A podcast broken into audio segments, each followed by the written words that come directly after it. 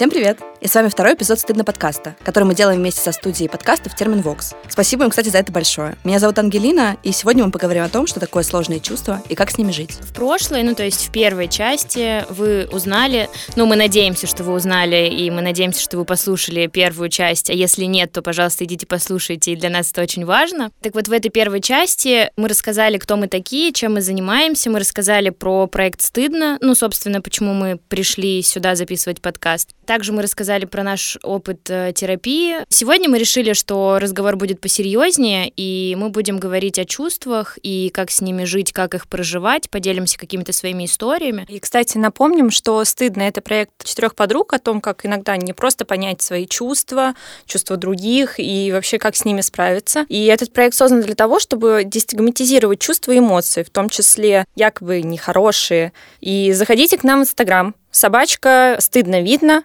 и у нас там прям все очень хорошо. Может быть, даже так же хорошо, как тут, а может и лучше или хуже, неважно. Везде хорошо, везде заходите. В общем, погнали. Вероник, я думаю, что мы начнем с тебя, потому что ты у нас все-таки специалист. И напомним, что Вероника психолог, то есть мы не просто пришли сюда поговорить о чувствах, потому что нам кажется, что мы что-то о них знаем. У нас вообще-то здесь есть профессионал, у которого своя частная практика.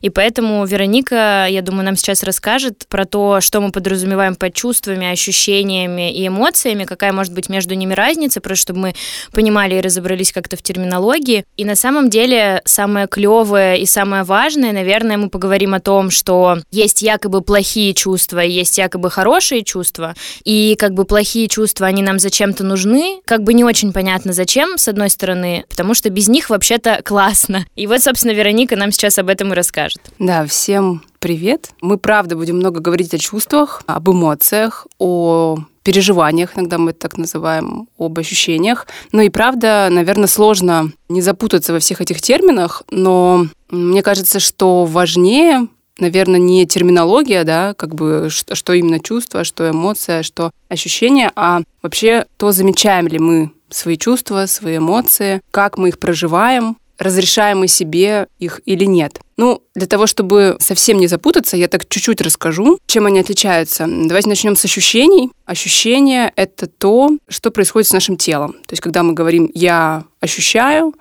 то это скорее про какие-то телесные сигналы. То есть, например, там мурашки, или я ощущаю холод в ногах, э, или ощущаю, как не имеет мой язык. А чувства эмоций — близкие понятия, и на самом деле в психологии нет какой-то одной теории четкой, да, которая бы говорила, что чувство это вот это, а эмоции это вот это. Очень-очень близкие понятия, и я как бы не считаю нужным нам сейчас, наверное, их как-то разделять. Лиза говорила о том, что в культуре и в обществе как будто бы принято делить наши чувства и эмоции на негативные и позитивные, на те, которые скорее желательные, которые нежелательные. Но, конечно, это деление, оно условно. То есть любая эмоция и любое чувство, они являются какой-то частью нашей эмоциональной жизни, нашей эмоциональной сферы, о чем-то нам говорят, и одинаково важны, вне зависимости от того, это там злость, радость, удивление, гнев. Мне кажется, что очень э, хорошо проиллюстрировано про чувства, эмоции хорошие и плохие, как они важны для человека в мультфильме «Головоломка», всеми нами известный, прекрасный, где показывали, что там, одна из эмоций — грусть, как будто бы она была не нужна, и там главная героиня, когда испытывала грусть, э, главная там эмоция радость, за это бесилась такая, почему это происходит, а потом оказалось, конечно же, не знаю, спойлер, это не спойлер, это спойлер жизни, грусть важна. Потому И что... грусть всех спасла да, Да, да, да, в итоге же получилось то, что без грусти нельзя понять радость. Без радости нельзя понять грусть и все остальные эмоции. Там, конечно, был гнев, брезгливость, и все они вместе жили прекрасно, здорово. И это, правда, очень хороший мультфильм, который стоит посмотреть, просто чтобы понять, что любая эмоция имеет место жить, и она важна. Мне просто хочется еще добавить про то, как э, общество формировало свое отношение к эмоциям. Я просто сейчас читаю книжку «История меланхолии». Она написана антропологом там очень интересно про то, как э, с течением времени менялось отношение к меланхолии, депрессии, тревожности. То есть изначально, например, в XIX веке там, меланхолия была привилегией такого какого-то очень э, образованного класса, и было даже в какой-то степени модно быть меланхоличным. А потом э, с дальнейшим развитием, э, например, сейчас мы пришли к тому, что у нас вместо меланхолии есть некий культ стресса, что сейчас очень модно быть истощенным, тревожным и таким вот э, сложным отчасти. Возвращаясь вот к да. тому моменту, что чувства, эмоции в обществе делятся на хорошие и плохие, то исходя из этого нас воспитывают часто в идее того, что мы должны что-то чувствовать, а что-то чувствовать не должны. Или мы что-то должны выражать, а что-то не можем выражать. Когда нас так воспитывают, мы эти мысли как-то принимаем, живем с этими установками, и исходя из этого, как-то начинаем в обществе себя проявлять. Вот об этом мы тоже сегодня хотим поговорить. Ну, то есть мы медленно подошли к теме... Установок и стереотипов, угу. что всех у нас есть какие-то представления о том, что я могу чувствовать, что я не могу, что я должен, что я не должен. И исходя из этих установок, как-то строится наша жизнь, наша эмоциональная, наша социальная жизнь, ну, вообще в целом наша жизнь. Абсолютно без каких-то установок жизнь невозможна. Нас родители так или иначе как-то воспитывают, нам о чем-то говорят, и здесь важна гибкость. Ну, то есть вот нам, например, говорили в детстве, что, не знаю, там, женщина должна варить борщи, быть покладистой и сидеть дома. Окей, для нашей там бабушки, предположим, это было актуально. И она вот жила вот так. Она нам сказала это, потому что ей кажется, что это правда, так э, жизнь будет хороша, и она нам хотела, наверное, помочь, скорее всего, как-то устроиться в этой жизни. И здорово, если мы это будем перепроверять, а подходит мне это или нет. В моей жизни сейчас это актуально или не очень. Проблемы начинаются тогда, когда мы, не перепроверяя, подходит ли это мне, начинаем этому следовать слепо, не проверяя, хочу я так или я хочу как-то по-другому. То есть нам кажется, что если я буду вот не такой, как говорила моя бабушка, тетя или Ленин, то я буду какой-то плохой. Аминь. Да. Я какая-то плохая, я какая-то не такая, не настоящая женщина, ну или какой там стереотип у кого. У меня еще есть такая классная штука сейчас может быть, сейчас уже меньше, чем раньше, но когда я поняла, что я, ну, пропитана вот этими стереотипами насквозь просто там про женщин, про борщи, там еще про что-то, об этом мы говорили как раз в первом выпуске, если вы хотите узнать о том, э, как я развивалась и как я из гусенички превратилась в бабочку, можно пойти послушать. И когда ты начинаешь осознавать, насколько ты сильно был зависим от каких-то стереотипов и установок, ты начинаешь дико злиться, и ты начинаешь отталкивать просто все и хорошие и плохие. Ну, то есть я очень хорошо вот сейчас чувствую вот эту вот злость внутри, что типа даже если, например, там мне говорят что-то, ну, что в принципе внутренне я бы сказала, что ну мне вроде это ок, ну реально. Но у меня настолько начинает бомбить, что типа какого хрена вообще, не надо мне в принципе ничего говорить, особенно в контексте, ну так принято, или там вот, ну какой-то вот такой ты вот должна, ну вот такие да, директивные, да, да, да, да. что как, надо. Да, и как только ты это слышишь, у тебя начинается просто обратный, ну, процесс. То есть вот ты сейчас сказала про то, что если вдруг я не буду вот такой там покладистой, милой, тра-та-та, у меня там что-то не сложится, я этому следую, а у многих, мне кажется, как и у меня, ну, кто, особенно кто вот там в терапии как-то, у них начинается вот этот вот обратный процесс, когда ты тупо злишься, и ты готов сделать все, что угодно, только не быть даже просто на миллиметр приближен к этим установкам каким-то, даже если тебе, в принципе, там ок. Ну, то есть, и это странная такая фигня. Пройдет. Мне в целом, да, очень знаком этот механизм, про который Лиза рассказывает, ну, потому что я лет в 15, наверное, поняла, что для меня не подходит ни один а, стереотип из разряда девочка должна быть такой-то, девочка должна быть покладистой. Я, в принципе, не очень вписывалась в этот концепт. И я тогда слушала тяжелый рок, подводила глаза, лучше не смотреть те фотографии того времени. Но у меня не было ощущения, что я вообще понимаю, как э, существовать в концепции, когда ты вся такая в рюшечках и милая, потому что мне жизнь показывала, что не будешь пахать, ничего у тебя не будет. И как бы это не подходило ни под один стереотип, который... И трусы Супермена не забудь надеть. И трусы Супермена, да. И здесь вот был прикол в том, что я тогда стала такой радикальной феминисткой. Я очень злилась. Мне, я поэтому говорю, что я очень злилась. Я спорила со всеми своими одноклассниками и преподавателями за феминизм. В какой-то момент я предложила всех мужиков собрать на огромном стадионе и сжечь.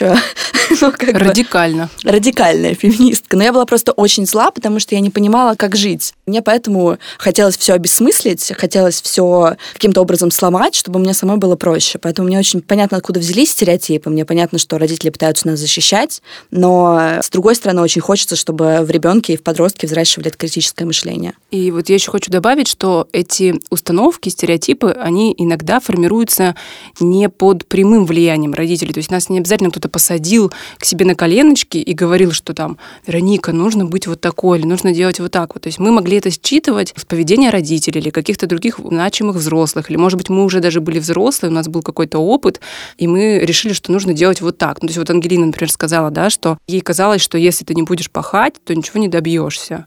Ну, то есть, э, как бы, и тогда, может быть, есть какие-то сложности, ну, я просто так фантазирую, там, принимать что-то просто так, например. Ты говорила, что из семьи мы можем это считывать. Я думаю, что мы еще можем считывать какие-то стереотипы, исходя из э, культуры. Те же книги или проклятые совершенно ромкомы, да, которые я в определенный момент поглощала просто в нескончаемом количестве. Я знаю, мне кажется, в каждый сюжетный ход и могу говорить за героев уже просто на автомате. И, конечно, они тоже формируют некий образ, что девушка, она всегда немножко э, припизнутая, а мужчина, он приходит и спасает, и все решает, и он принц, и бог из машины, и вообще кто-то, кто решит все ее проблемы. Ну да, там, знаешь, такая матрешка, как бы сначала какой-то исторический и культурный подтекст, потом семейный, а потом уже личный. Да, ну и как бы, когда у тебя не мэчится семейный, например, и опыт из культуры с личным опытом, у тебя происходит некий когнитивный диссонанс, наверное, это такой немножко как бы, а, а чё, а как?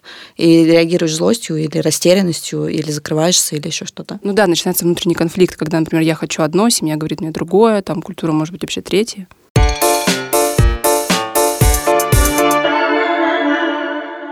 Какие у вас установки были какие-то, ну, в смысле, такие яркие, про которые вы знаете, которые, может быть, мешали вам жить, и от которых вы, может быть, избавились или работаете над ними? У меня от обратного реакции на стереотипы, мне хотелось их в определенный момент все разнести, и сейчас у меня есть некий просто отторжение к людям, которые, может быть, следуют этим стереотипам или живут по ним. Я понимаю, что мне это не близко, и поэтому мне хочется э, сделать шаг назад. Условно, например, я очень если что, все могут жить, как они хотят. А, просто я очень переживаю, когда встречаю каких-то суперпатриархальных людей, потому что я не очень понимаю, как с ними разговаривать. И следование стереотипам для меня значит некий фанатизм. Это значит, что вот мужчина, он весь такой суперсильный, как он скажет, так и будет. И для меня это, конечно, супер страшно, потому что в смысле он скажет что-то, и так и будет. Почему у меня здесь нет права голоса, почему, соответственно, ну, как бы кто-то за меня что-то решит, почему... В общем, у меня столько вопросов, почему. Там с рядом друзей мне пришлось каким-то образом разойтись в жизни, потому что очень близкая мне подруга, с которой мы дружили с седьмого класса, она в какой-то момент решила, что она очень вся хочет быть посвящена семье, и в какой-то момент я просто поняла, что каждая наша встреча оборачивается тем, что она мне объясняет, что мне надо выйти замуж. А объяснить ей, что я не хочу, как-то ей было очень непонятно. И стало понятно, что просто, ну, значит, не по пути. У меня есть такой стереотип ну, вот лично у меня, э, который, наверное, сформировался благодаря как раз ромкомам, мне не кажется, что на меня повлияла семья. Почему? Потому что я росла без отца, и у меня мама вообще ультрафеминистка, блин. Просто она об этом не знает, и она как бы отталкивает всячески эту мысль, но я росла и видела маму, которая все решает сама, тусит столько, сколько ей надо, одевается так, как хочет, красится так, как хочет. Она ни у кого никогда ничего не спрашивала, до сих пор никогда ни, ничего ни у кого не спросит, а иногда, может быть, и стоило бы. Ну, то есть, и по идее, если бы я смотрела как бы на модель своей семьи, где у меня есть вот эта вот классная мама, которая всех на хую вертела, то, по идее, я бы должна была вырасти, наверное, вот, ну, какой-то такой. Удивительно, я выросла абсолютно противоположной. Ну, то есть, я выросла, наоборот, с ощущением, что надо как бы не пипикать. Мне вот сейчас я для себя это объясняю, что для меня эти установки были про возможность быть с мужчиной. Потому что моя мама, как мне казалось, она такая вот вся, типа, бравадная. Дерзкая, резкая. Да-да-да, девчонка. И к ней ни один мужчина не мог подойти, и всегда все ее подружки шутили, что у тебя, Ирка, просто на лбу написано «не подходи, убьет». И я, наверное, в какой-то момент переняла вот это, и это перевернуло с ног на голову. То есть я подумала, так, на лбу ничего писать нельзя, будем хорошей девочкой, будем слушаться всех. Я такая прямо вся богиня из вот этого ромкома, которая такая сладенькая сидит вся и принца ждет. И глобально потом, когда ты начинаешь с этим разбираться и идти в терапию, и когда ты понимаешь, что ты вообще не такая, ну, типа, это прям больно в какой-то момент. Тебя как-то переламывает изнутри. Вдобавок к, к истории Лизы, мы тоже делали этот э, пост про удобного человека. Также можно будет все прочитать в Инстаграме. И, как оказалось, совершенно случайно, и пост этот получился тоже просто случайно, что мы с Лизой такой тип э, удобных людей. В какой-то момент э, я это для себя осознала, как пришла в терапию, и так не очень хорошо для себя лично, потому что ты хочешь э, всем нравиться, ты хочешь быть удобным, в моем случае именно для партнера. То есть у меня это не обязательная функция для друзей, родителей, близких, знакомых. Главное, чтобы партнер, потому что если ты будешь удобный, значит, тебя будут любить. Ну, мы вот с Настей сто процентов, конечно, уверены были, что нас можно любить только если мы супер милые, покладистые, улыбаемся, не болеем, не устаем, не злимся. Ну, и это до сих пор для меня очень сложно. И для Насти, я думаю, тоже очень сложно злиться, уставать и показывать это каким-то образом. Я просто отчасти думаю, что это может быть э, защитная реакция, что это такая история про то, что ты пытаешься себя обезопасить от возможных конфликтов, показать, что ты очень любимый, что ты очень хороший, что всем с тобой очень комфортно, и таким образом ты никогда не столкнешься с каким-то там гневом ну, да, или отторжением. Это такой способ э, существования в мире. Вот мы с Лизой как-то про это разговаривали, что, предположим, у нее все котики, все сладусики и так далее, для того, чтобы не было конфликтов, у меня стратегия другая. Сделать лицо кирпичом, и тогда к тебе никто не подойдет, и конфликтов тоже не будет. Ну, то есть это некоторая защитная реакция. А я каким-то образом это сочетаю. У меня, с одной стороны, все пирожочки и котики, а с другой стороны, я выгляжу как ведьма периодически и звучу тоже. Просто фишка в том, вот повторюсь, что важно, чтобы эти какие-то установки, представления, стереотипы были гибкими. То есть когда-то я могу делать лицо кирпичом, и это правда мне поможет. Ну, то есть если ко мне пристает какой-то там, не знаю, чувак на улице пьяный, и я не буду говорить ему, да, здравствуйте, там, у меня дела хорошо, у вас как? Котик, пойдем в гости. Да, то есть я дам понять, что, типа, чувак, не подходи ко мне. И здесь это адекватная как бы ситуация.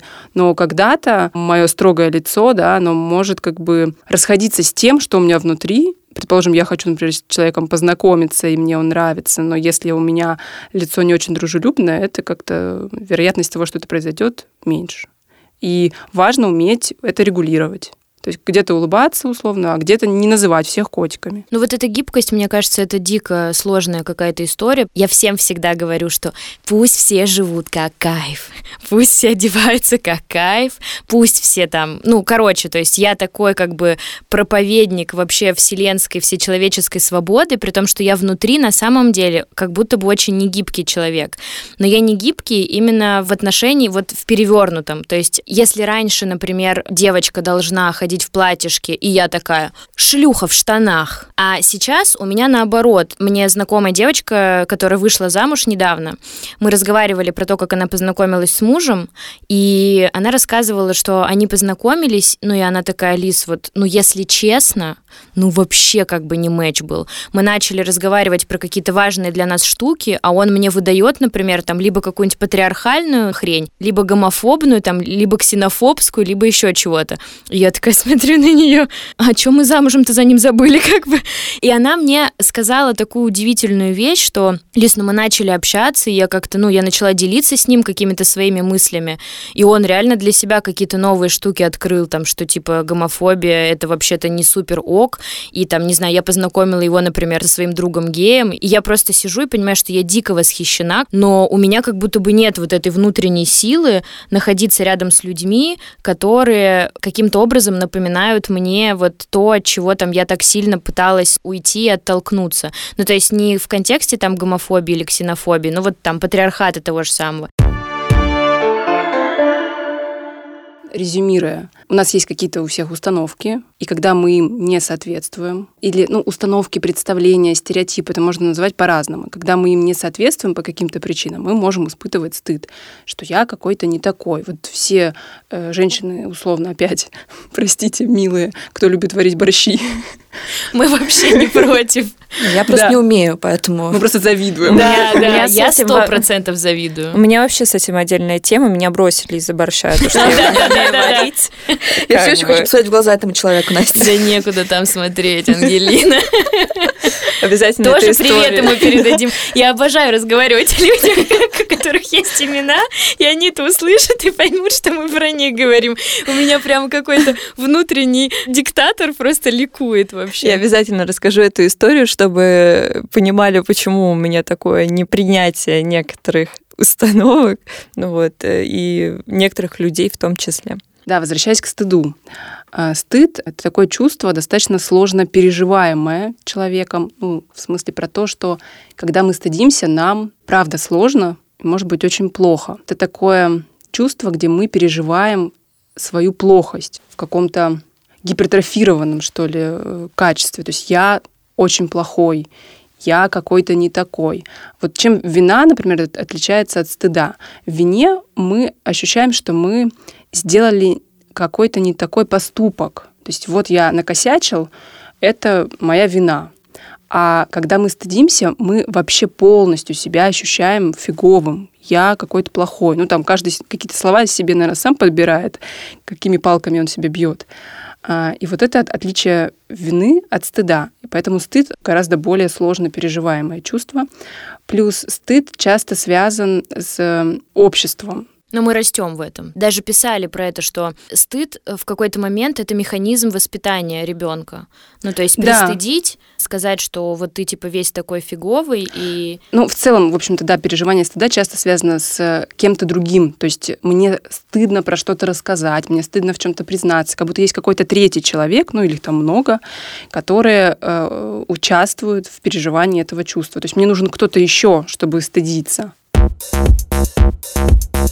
В основном у стыда есть три причины, ну, такие общие. Первая из них, когда я нарушил свои же собственные ценности. Не которые были мне навязаны обществом, какие-то вот эти стереотипы, о которых мы говорим, установки от родителей, а именно мои же собственные ценности. Ну, например, у меня есть ценность там, быть верным в отношениях, а я изменил, и мне за это стыдно. Это моя же ценность. Вторая причина — это как раз-таки вот то, о чем мы сегодня много говорим, это какие-то стереотипы навязанные, какой-то выдуманный образ жизни, навязанный кем-то, и мне кажется, что я не соответствую этому, и тогда мне стыдно. И третья причина частая, когда я стал свидетелем какой-то интимности другого, либо, ну, мою интимность заметили. Это очень интересно, потому что я недавно с психотерапевтом разговаривала и, и попала именно вот на эту третью ситуацию, что я увидела близкого человека в очень сложной ситуации, очень уязвимом положении. И я тогда мне было лет 10, и я вообще не могла определить, что я такое чувствую. А это, это какой-то я думаю, что это была смесь жалости, стыда, что я это увидела, потому что плюс еще эмпатия от того, что человеку было стыдно от того, что я его увидела в очень уязвимом положении. Много это очень, чувств Это ситуации. очень такой комок, очень странный, на который, который я начала объяснять, начала плакать. И я такая... А это было условно там 15 лет назад, и я такая очень жутковатая вообще. Я просто не думала, что так бывает очень сложно переживаемая эмоция. Очень близко мне откликается эта история, что тебе стыдно, и тебе очень сложно переживать, что ты плохой. Причем э, в ситуации, когда ты переживаешь стыд, ты плохой полностью. То есть весь просто, и ничего в тебе нет хорошего, и это очень сложно, потому что он не заканчивается, не очень понятно, как себе помочь в этой ситуации, что можно сделать. Потому что ты просто такой, боже мой, я облажался, я плохой, ничего мне не поможет, все теперь узнают, что я плохой. Это такой саван, который тебя окутывает. Что можно сделать, чтобы каким-то образом себе помочь? Хочется, знаешь, Идти к терапевту. Да, это, это мой ответ э, на все. Очень, очень часто, да. Ну, до него еще время нужно дойти. Ну, типа, если ты сейчас это переживаешь, то что можно сделать? какие-то экстренные? Ну, в моменте, да. Но это зависит от ситуации. То есть бывает это ведь связано с каким-то стереотипом. Тогда раскачивать этот стереотип. Может быть, если ты стал свидетелем интимности другого, понимать, что здесь не только твоя ответственность. Ну, в смысле, что это не ты какой-то плохой и вторгся. Здесь как бы есть еще и другой человек, и это он там, например, не закрыл дверь А вот если ты нарушил свою личную установку, то ты можешь получать э, условно удары палками вполне заслуженно. Да, и здесь такая уже работа с терапевтом про то, что, ну, с одной стороны, я нарушил свою установку, но с другой стороны, у меня есть вот эти чувства, есть какое-то раскаяние, есть стыд, и это говорит о каких-то моих ценностях. Ну, то есть здесь есть обратная сторона медали, что если мне плохо, значит, это для меня важно, и эта ценность есть. Ну, в смысле, я какой-то нравственный человек. Мне очень помогло то, что я начала говорить э, своим близким в данной ситуации, вот моим подругам, находящимся в этой комнате, подружкам. Это мы. Да. А, хотя в прошлом выпуске нам сказали, что, что это не так, но этого желательно. Не будем показывать пальцем. Да, да, да. Вы, может быть, можете это послушать в предыдущем выпуске. Классно делиться своим стыдом. Насколько ты готов этим делиться? То есть у меня было несколько ситуаций, которые мне Поначалу было очень страшно рассказывать, хотя, в принципе, они совершенно не криминальные, не страшные и не такие постыдные, как мне казалось. И потом, когда я рассказала это все, это перешло в такой юмористичный, ироничный и добрый какую-то историю, которую я в будущем буду рассказывать уже не со стороны, что «О боже, как мне стыдно», а скорее то, что, блин, прикинь, что у меня произошло, как это смешно было, и давай вместе посмеемся там какой-то там глупой ситуации. Правда, разделение стыда с кем-то, оно может быть терапевтично. То есть, когда я делюсь своими переживаниями с кем-то, и этот человек мне говорит, что, блин, да у меня была такая же ситуация, предположим, и я понимаю, что я в этом не один, это правда может помочь. Ну вот, собственно, этим мы часто и занимаемся в нашем Инстаграме, когда мы рассказываем про какие-то истории, говорим, ребят, с вами все в порядке, это нормально, и это может тоже снимать вот это напряжение и стыд. Я подумала про то, что очень важная, мне кажется, мысль, вот то, про что говорила Настя, и мы очень часто с вами про это говорим, и хотим сказать нашим дорогим слушателям, что когда мы можем испытывать какое-то сложное чувство, например, мы можем очень злиться на свою подругу, нам за это стыдно, то есть мы злимся и нам стыдно, или, например, мы устали, и мы приходим к друзьям такие просто как э, какие-то вонючки, начинаем там что-то выть и выпендриваться, и нам за это как бы стыдно, это про близость. Ну, то есть для меня вот э, очень важная мысль, и была и есть сейчас, мне об этом сказала Вероника, и потом я говорила про это со своим терапевтом, что как можно выстраивать близкие отношения с человеком, который всегда в маске и который никогда не показывает, ну, какие-то свои а, негативные в данном случае эмоции. То есть вот я устала, но я прихожу к вам вся такая расписная матрешка, девчонки, у, тю, и вот это все, но при этом я внутри просто вообще выжжена, ну то есть у меня там нет вообще сил даже просто привет вам сказать. И становится стыдно, ну то есть что как бы ты такой весь нехороший, принес друзьям какие-то негативные свои эмоции, какую-то, ну у друзей вообще-то тоже свои проблемы есть, они тоже устают, и зачем как бы ты будешь на них наваливать, и как бы в процессе вот этих этих вот э, рассуждений ты отказываешься от того, чтобы показывать своим друзьям или близким каким-то людям свое истинное лицо, и, соответственно, удивительно для меня мысль, что ты тем самым отодвигаешь вашу близость, то есть, типа, расстояние между вами становится больше. И вот сейчас, например, когда у меня есть люди, которым я стараюсь показываться такой, какая я есть на самом деле, я понимаю, что те люди, которым я не показывалась такой, какая я на самом деле, наша близость становится не такой уж осязаемой. То есть начинает казаться, что а человек знает тебя на самом деле. Ну, то есть и ты начинаешь очень сильно в этом сомневаться, потому что ты всегда был благостный, такой весь, дай в попку поцелую, а тебе на самом деле могло быть очень плохо в моменте. И вот насколько вы знакомы, вообще вопрос. И еще, знаешь, это может быть показатель, кому ты готова показать себя настоящую. Ну, в смысле, перед кем ты готова быть там уставшей, злой, э, какой-то расстроенной. Это может быть показателем того, что ты этому человеку доверяешь. И это про безопасность отношений. Да, да. Есть похожая такая же механика про доверие. Для меня очень долго и очень сложно формируется доверие к людям и возможность открываться кому-то, потому что, опять же, есть эта маска сверхчеловека, есть трусы Супермена, и есть уверенность, что тебя не будут любить, если ты слабый, а, что тебя бросят, э, и что ты можешь быть э, любим только если ты очень сильный. И поэтому сейчас у меня как бы идет механизм, что я очень стараюсь учиться быть уязвимой, и мне в этом смысле помогает как будто бы прощупывание почвы. То есть вот здесь, там, допустим, в каком-то в какой-то очень грустном моменте я могу позвонить подруге и порыдать. Я бы такого там пять лет назад не смогла себе позволить, а сейчас я могу это сделать. И у меня мозг такой, как будто бы ставит галочку, а, не страшно, нас не бросили. И я такая, окей, здесь проверили, сейчас еще пощупаем где-нибудь. Наверное, только так это постепенно и как-то разрешается.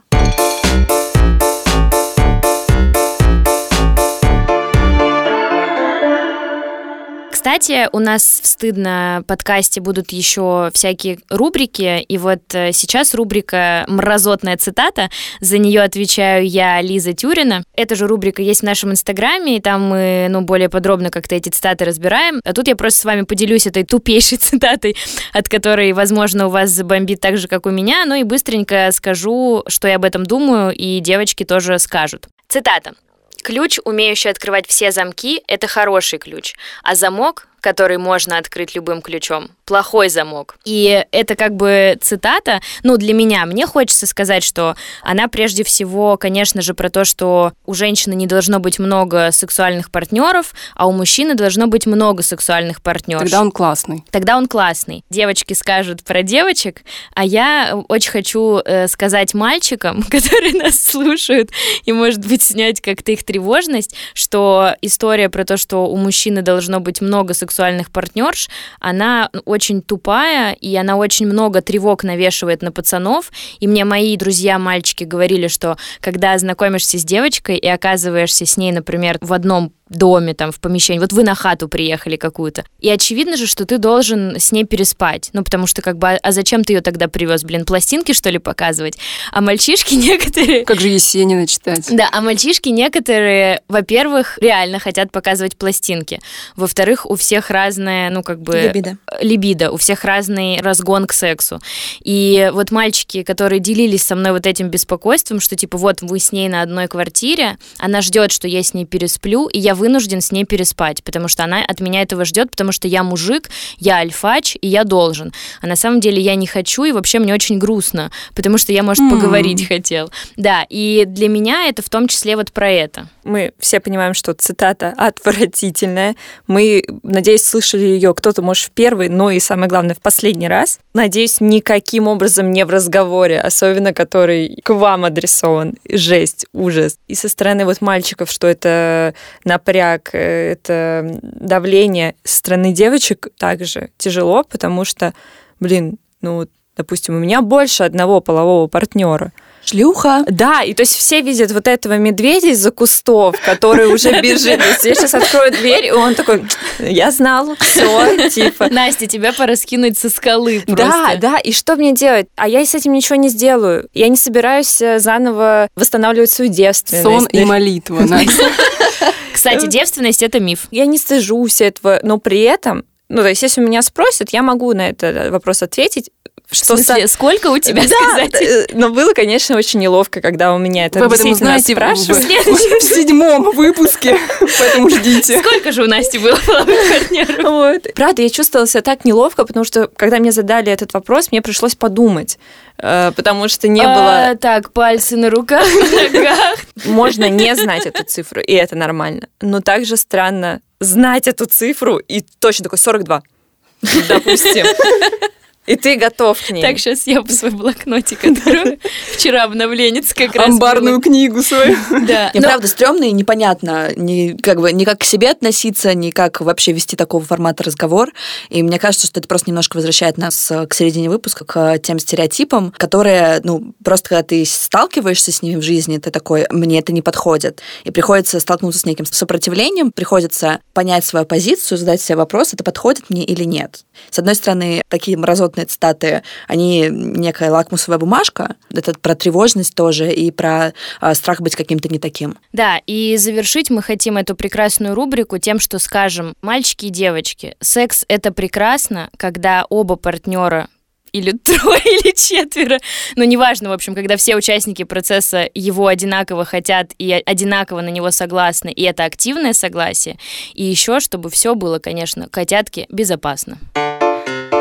Это был подкаст «Стыдно». Подписывайтесь на уведомления, чтобы ничего не пропустить. Оставляйте ваши комментарии и отзывы. Это позволит нам стать лучше. Слушайте новые выпуски на любых удобных вам подкаст-площадках. Это SoundStream, Apple подкасты, Google подкасты, CastBox и Яндекс.Музыка. И, конечно, подписывайтесь на наш инстаграм стыдно.видно. Там мы рассказываем стыдные истории и делимся своим опытом в терапии. С вами были сегодня Настя, Вероника, Ангелина и Лиза.